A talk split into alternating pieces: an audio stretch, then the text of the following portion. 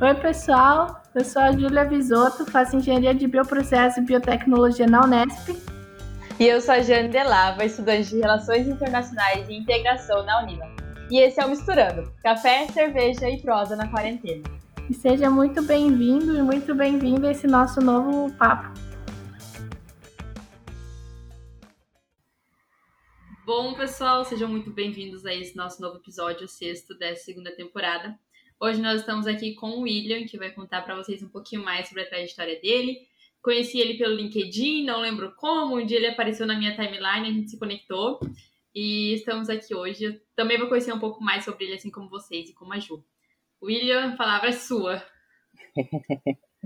Ei, pessoal, tudo bem? É, meu nome é William. É, igual a Giane já disse, né, a gente se esbarrou pelo LinkedIn. as redes sociais, que é o nosso novo rolê favorito em tempos de pandemia. É, e eu vim aqui hoje para poder contar um pouquinho, né, de como está sendo essa essa vida acadêmica que começou lá em 2017 e está indo até hoje e vai durar mais alguns anos. Boa, e já que você puxou o gancho aí da sua vida universitária, né? Conta pra gente um pouquinho qual graduação você fez e o que, que você também está fazendo agora. Beleza. É, eu tenho 23 anos, então eu formei no ensino médio já tem 5 anos e esse tempo me assusta. é, eu formei em 2015 e eu acho que como todo adolescente eu não sabia para onde que eu ia. É, a minha blusa de formatura estava escrito nutricionista e eu nunca prestei vestibular para nutrição, porque eu tenho pavor de biologia. é, e aí, na época, eu formei em 2015, 2016 eu fiquei para pensar mesmo o que, que eu fazia. Em 2017 eu passei em gestão na UNA, era um curso tecnólogo, então era uma formação menor de três anos. E eu também não sabia o que eu ia fazer, mas eu falei, bom, é perto de casa, eu ganhei uma bolsa, então eu vou fazer. É, é tudo que eu preciso estar ali na mesa e eu fui. É, estudei então de 2017 até 2019. E aí quando eu me formei, eu acho que como toda formação na área da administração, a gente fica com um leque de possibilidades muito grande. A gente tem caminho para ir para qualquer lado, né? Financeiro, marketing, logística, enfim. É, e aí eu comecei uma pós-graduação, foi até uma bolsa que eu ganhei da faculdade, né? Por destaque acadêmico. E aí eu comecei uma pós na área de gestão de projetos, que também é uma área muito aberta, né? Me dá várias possibilidades. É, mas é uma área que eu já fui me identificando melhor, né, com essa questão de metodologias, projetos, entregas. Eu, eu consegui me achar melhor nessa parte que também estava totalmente ligada com a administração. Mas eu sentia que faltava alguma coisa. Eu sempre gostei muito da área da comunicação e eu ficava em dúvida se eu faria relações públicas, jornalismo, publicidade, assim, esses cursos meio que ficavam ecoando na minha cabeça e eu falei, bom, eu ainda estou novo, ainda dá tempo de eu fazer mais um curso. eu acho que eu aguento. e aí eu comecei a, a, pensar, ver a pandemia, né? Assim, as coisas ficaram totalmente diferentes, mas eu comecei a passar mais tempo em casa.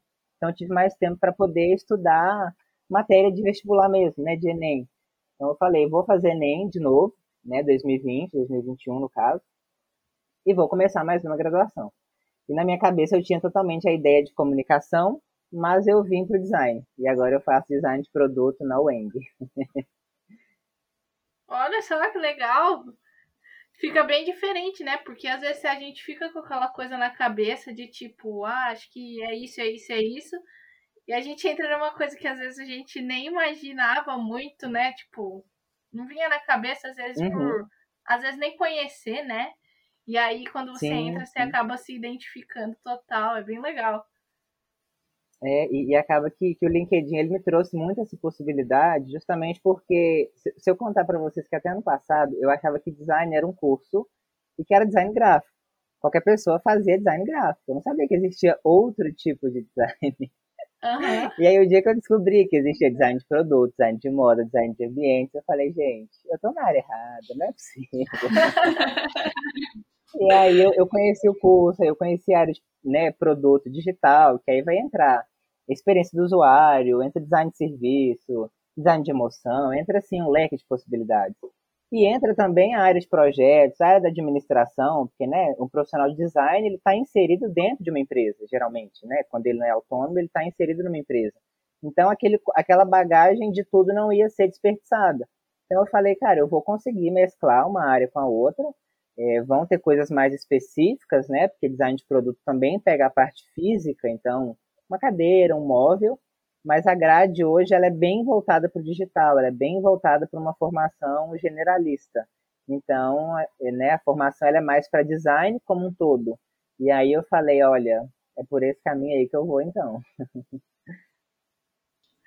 E pensando assim mais na questão do, do mercado mesmo, William, como você está começando a faculdade de design, é, você já trabalha né, com algo relacionado à gestão, com a sua primeira graduação. Como que você Isso. enxerga essa questão de não, não se dizer colocar se é exatamente uma transição de carreira, uhum. por estar bem no comecinho, mas talvez seja, né? Como que você sim, veja, sim. como que você vê tudo isso? Então, eu realmente fui para a área da gestão, comecei a fazer estágio na área, na área administrativa. Hoje eu trabalho, né, como analista administrativo uma empresa que chama BH Recicla, e aí eu trago uma outra área para minha vida, que é a área ambiental, mas não área de formação, área de trabalho.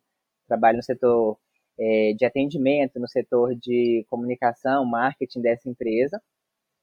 E aí o design ele vai chegar para mim como uma solução de problemas, porque a administração ela fala que a gente se forma para resolver problemas. Só que se a gente pegar a ciência administração, ela não dá conta mais de resolver tantos problemas complexos e que mudam numa velocidade tão grande. O, o modelo de administração ele ainda é preso no setor industrial, ele ainda é preso no século passado.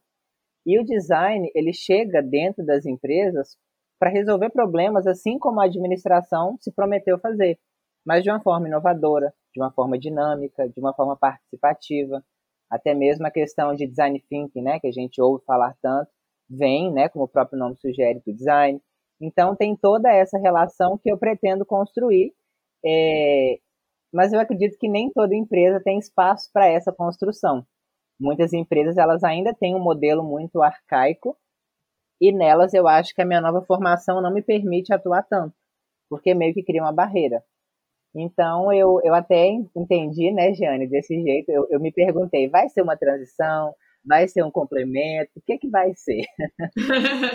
Por enquanto está sendo o que está acontecendo aí, né? Estou no primeiro semestre, então estou tentando sobreviver.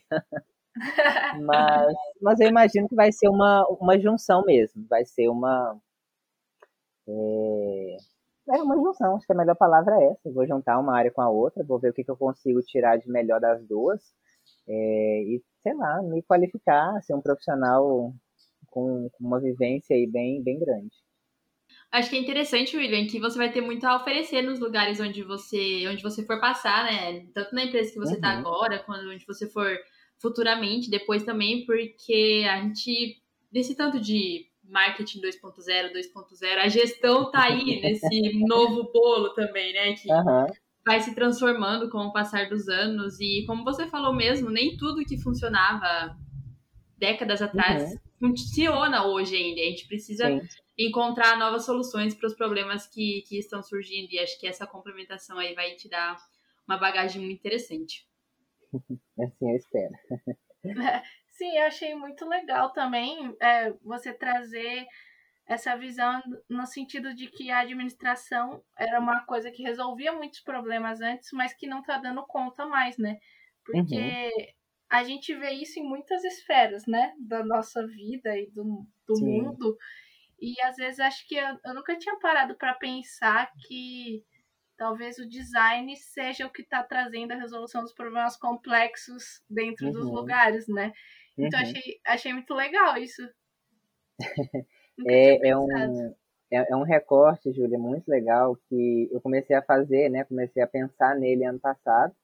É, a, a quarentena, ela assim, trouxe pra gente coisas que a gente nem imaginava, né? A gente, enfim, lê coisas, estuda coisas que a gente nem sabia.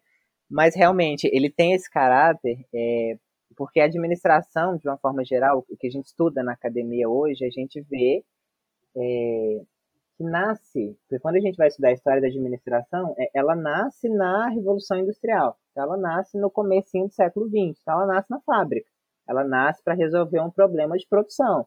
Mas e uma startup hoje que não tem linha de produção? Como que a administração entra numa startup? Ela não entra, ela fica do lado de fora. Então, assim, a gente vê as vagas. Se a gente pegar o, o, a descrição de uma vaga para um estágio ou para uma empresa que tem uma, igual a Jane falou, tem aí, segue um 2.0, um 3.0, uma coisa mais dinâmica. A, a, a, descrição da vaga é mais aberta. Eles querem um profissional que venha de qualquer área. Então, eles querem um profissional que tenha vivências, independente de onde ele vem. Ele pode vir da engenharia de Minas ou ele pode vir da administração, porque lá dentro é que ele vai pegar essa bagagem necessária.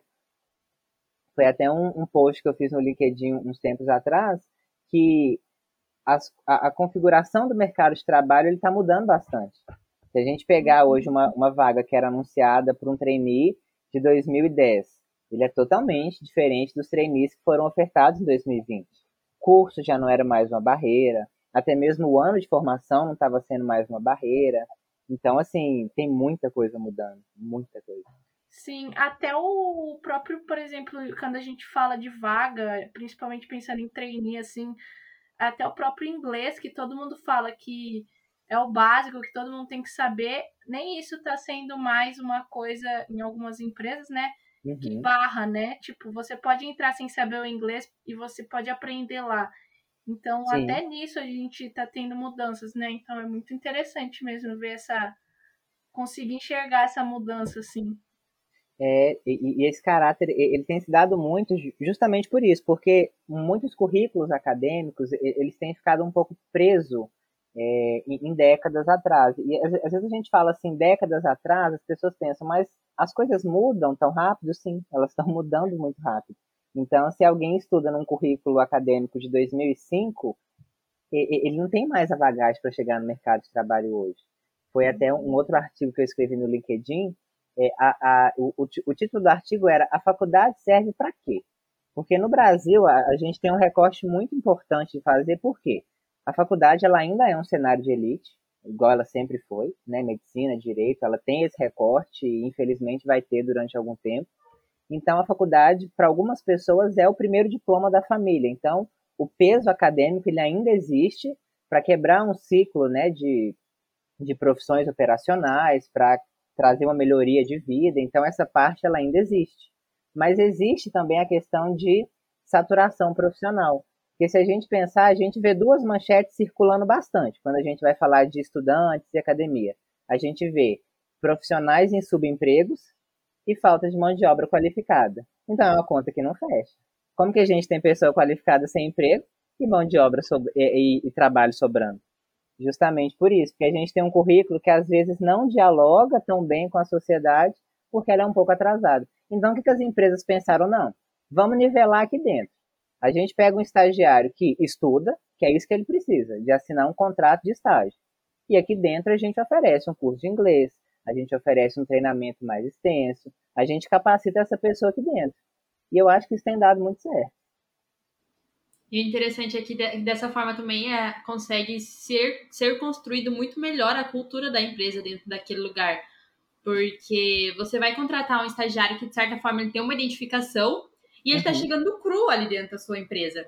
Então, claro, para o bem ou para o mal, ele está chegando cru e você vai construir o profissional a partir dali. Claro, somado às vivências que ele tem na faculdade, que ele tem fora uhum. do mercado, que ele tem na família mas profissionalmente falando, você está começando a construir essa pessoa ali dentro da sua empresa. Então, isso para as empresas acaba sendo muito mais vantajoso também. E falando Sim. de mudança, também tem a questão do que a gente oferece hoje, né? Porque você trouxe justamente a questão da revolução industrial, onde o importante era produzir, era colocar os produtos no mercado, colocar Sim. e vender. Só que uhum. hoje a gente não vende só produto, hoje a gente já vende serviço, a gente já tem muitas outras coisas que estão aí no leque do que a empresa, do que o profissional pode fazer. Então, Sim. é interessante a gente pensar em como é essa readaptação também da academia, da universidade, para o que as próprias empresas e o mercado como um todo está demandando. Sim, sim, exatamente. É, o, o lema né, principal que a gente via era Você pode vender, não, você pode produzir qualquer carro, né? Que Ford falava, desde que ele seja preto. Então a gente não tinha uma preocupação com entrega. Então não existia área de pós-venda, não existia área de sucesso do cliente, experiência do usuário. São áreas que não existiam e que hoje, por existirem, demandam uma qualificação diferente.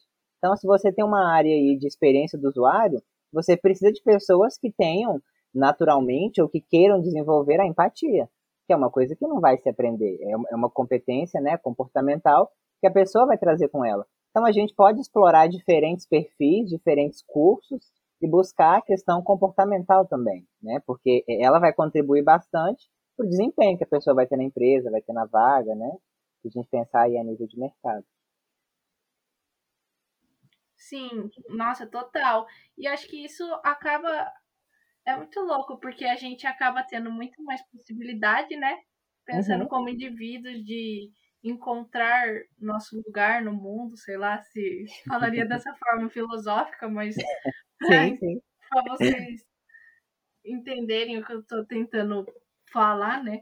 Acho que cabe muito dentro dessa filosofia, assim. E, e também, ao mesmo tempo, acho que acaba sendo uma coisa muito complicada, porque começa a virar um desafio de entender o que realmente eu gosto, né? Porque daí amplia uhum. muito. Demais. E aí você fica tipo, meu Deus, será que. Acho que cai muito nesse, um pouco no que a gente estava falando no comecinho sobre se você achava que design era uma coisa e na verdade tem um monte. Acho uhum. que acaba sendo as vagas e o mercado no geral, né? Tipo, acaba tendo muita coisa. Você olha para as coisas e fala, ah, acho que eu me encaixo nisso. Aí você olha para a segunda coisa e fala, ah, mas parece que eu me encaixo nisso também. Aí você olha para outra coisa, ah, mas acho que isso aqui eu acho legal. E aí você também fica perdido, né? Em, tipo assim, em tantas coisas diferentes que existem agora. E aí, pensando nisso tudo, é muito louco como as oportunidades se abrirem. É muito bom, mas também uhum. acaba se tornando muito mais desafiador para a gente tomar as escolhas, né? Porque escolher é também não escolher algumas coisas. Sim, exatamente, Júlia. Nossa, e, que ponto importante, viu? Eu, como um bom geminiano, passo por isso todos os dias da minha vida. a indecisão, ela me acompanha. E, e, olha só, quando eu, eu decidi, né, que eu ia fazer mesmo a segunda graduação, eu fui de novo para um extremo, porque eu prestei o primeiro vestibular na UFMG para antropologia. E falei, não, é antropologia que eu quero. Eu adoro estudar sociedade, eu adoro isso, não sei o que, beleza. E também prestei para design de produto, né? Enfim, é, é, a Weng ela tem um processo seletivo interno e o, e o FMG pelo SISU, normal. E aí eu falei, não, o que sair primeiro eu vou, essa vai ser a minha decisão, é assim que eu vou definir minha vida. Ótima decisão. E os dois resultados saíram e os dois resultados saíram no mesmo dia, acreditem se quiser. Não acredito! Ai, gente. E, e, aí, assim, para mim foi, foi super difícil, né, escolher, mas. E aí eu, eu entendi que com antropologia eu queria mais ir para o lado de pesquisa. Talvez pesquisa com usuário, é, pesquisa de mercado, tendência e tudo mais, uma coisa mais voltada para o marketing. E aí eu, eu fiz meio que uma balança, né? Joguei os dois cursos e vi o que estava mais em alta. E vi que design realmente, né, estava com, com um crescimento maior. E aí eu pensei também um pouquinho de um curto prazo, né, também, enfim, oportunidade. Fiz essa seleção, mas a antropologia ela ficou assim no meu coração, talvez para uma futura pós-graduação, quem sabe. E aí só voltando então, aquilo que a Júlia disse, né, sobre é, as várias possibilidades que elas se abrem para a gente, é, assim, é, é, é muito disso, é, é, um pouco preocupante. Um pouquinho de terapia eu acho que ajuda a resolver. Mas, assim, eu, eu, entendo que a, gente meio que vai carregar, eu acho que da, da nossa geração, então as próximas, né, que estão vindo, eu, eu acredito que a gente deva carregar essa marca de ter uma formação mais humana e menos técnica, né? Assim, a gente conseguir atuar em uma área, mas também conseguir atuar em outra, né? eu, eu não digo uma discrepância tão grande, né? Financeiro e área química, mas eu, eu acho que dentro de uma área a gente deva conseguir transitar entre cargos diferentes, posições diferentes, né? Eu espero que seja assim. Ai, bom, eu acho que é muito isso mesmo, assim. É, eu acredito, eu acredito muito nisso também, que essa nossa geração e as que vão vir vão ter muito mais esse caráter humano, assim, sabe? Porque apesar do muitos caos que a gente vive atualmente, né? Eu acho uhum. que a gente vai ter meio que obrigação de começar a olhar para muitas coisas, até mesmo pensando, por exemplo, na parte ambiental e coisas do tipo, porque parecia uhum. muito distante o, sei lá, o planeta estar em aquecimento global, por exemplo. E agora já está aqui batendo Sim. na porta, né? Então, tipo, uhum. tipo, acho que a gente vai ter que. Não vai ter opção de não ser, sabe? A gente vai ter que começar a fazer e a ter esse caráter mais humano e pensar mais no meio ambiente, em coisas nesse, nesse sentido, assim, que eu acho que estão muito interligadas uma com as outras, né? Pra gente uhum. realmente conseguir é, seguir em frente, assim, porque senão não dá nem pra imaginar o que vai acontecer, né? Então acho que no final tudo tá interligado e acho que vai ser uma, uma mudança interessante de ver e de vivenciar também, né? Porque acho que a gente vai fazer muito parte disso. Uhum. E, e, e, esse ponto que você falou sobre a área ambiental, e aí eu, é aquela parte que eu falei, que é uma outra área, que eu estou muito ligado, né? Que eu trabalho numa empresa de. A empresa é uma empresa de reciclagem aqui em Belo Horizonte. A gente faz a coleta gratuita de eletrônicos.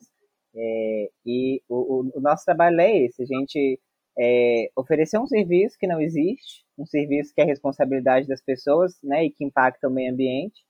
E, e, com isso lá a gente está muito muito imerso nesse meio, né, de mudança climática, esses debates, enfim, essas notícias que a gente conversa o tempo inteiro, as rodas de conversa que a gente faz lá. É, a, a, essa questão ambiental, é, ela pauta muito, é, claro que, que, ela sempre pautou, mas agora, né, que a coisa está ficando mais, mais apertada, é, é, ela, ela vem tomando um espaço muito grande e, e, e, até mesmo na configuração que a gente vai ter de mercado daqui para frente. Talvez hoje a gente falar que daqui cinco anos a gente não vai ter certas profissões, que a gente não vai ter meio ambiente para elas, pode parecer meio louco. Mas se a gente pensar uhum. em profissões da área de, não sei, engenharia de minas, né, que é voltado para é, extração de recurso mineral do solo. Eu digo isso muito aqui em Minas Gerais, que a gente, a gente fica muito próximo né, dessas pautas, desses assuntos. É, é uma coisa gritante. Então, a forma de trabalho de um engenheiro de Minas, por exemplo, ele vai ter que ser totalmente diferente daqui a 10 anos. Porque, assim, os impactos ambientais que a gente vê disso já são coisas gritantes. Então, eu, eu imagino que diversas áreas, diversas profissões, diversas carreiras vão ter esse impacto ambiental, sim. Eu tenho total certeza. E aí a gente entra novamente na questão de solucionar os problemas, né? Que muito mais uhum. problemas do mercado, agora a gente vai ter que solucionar quais são os problemas internos também que a gente, como indivíduo e até mesmo como empresa, tá, tá enfrentando, né? Uhum. A gente já vê falando muito da questão do carbono, de muitas Sim. empresas passando por transição energética, só que de uma uhum. certa forma, ela também precisa encontrar uma forma de fazer isso de um jeito que não fique, que não seja prejudicial para a empresa, para a organização, enfim, para as uhum. pessoas que estão ali dentro, né? Então, são muitos problemas para a gente resolver. Exatamente. A, a, gente tem que resolver problemas com soluções que elas consigam ser escaláveis, né? Não adianta a gente ter uma solução brilhante que custa um milhão de dólares só para você poder pensar naquilo. Então, não é acessível. Se não é acessível, não dá para mudar em massa. E se não muda é. em massa, não faz efeito. Então, é, é, muito sobre soluções que também sejam para todos, né? Se a gente pensar, ah, tem, tem, tem uma galera que é fissurada, né? Que a gente vai, a gente é muita gente. Eu, eu uso isso direto. que a gente, entre aspas, vai fazer aí uma viagem para a Lua e tal. E eu falo, cara, a gente não. Algumas pouquíssimas pessoas vão fazer. E aí a gente pensa, algumas pouquíssimas pessoas vão ter carro elétrico. Então, quando a gente toca na parte ambiental, a gente tem que estruturar bem, porque tem que ser para todo mundo, né? Se, se um carro popular custa 20 mil e um carro elétrico custa 200 mil, é uma solução ambiental efetiva? Ela é, mas ela não é para todo mundo. Então, ela não tem impacto. Ela é só figurativa. E é isso que a gente tem que correr atrás. Nossa, total.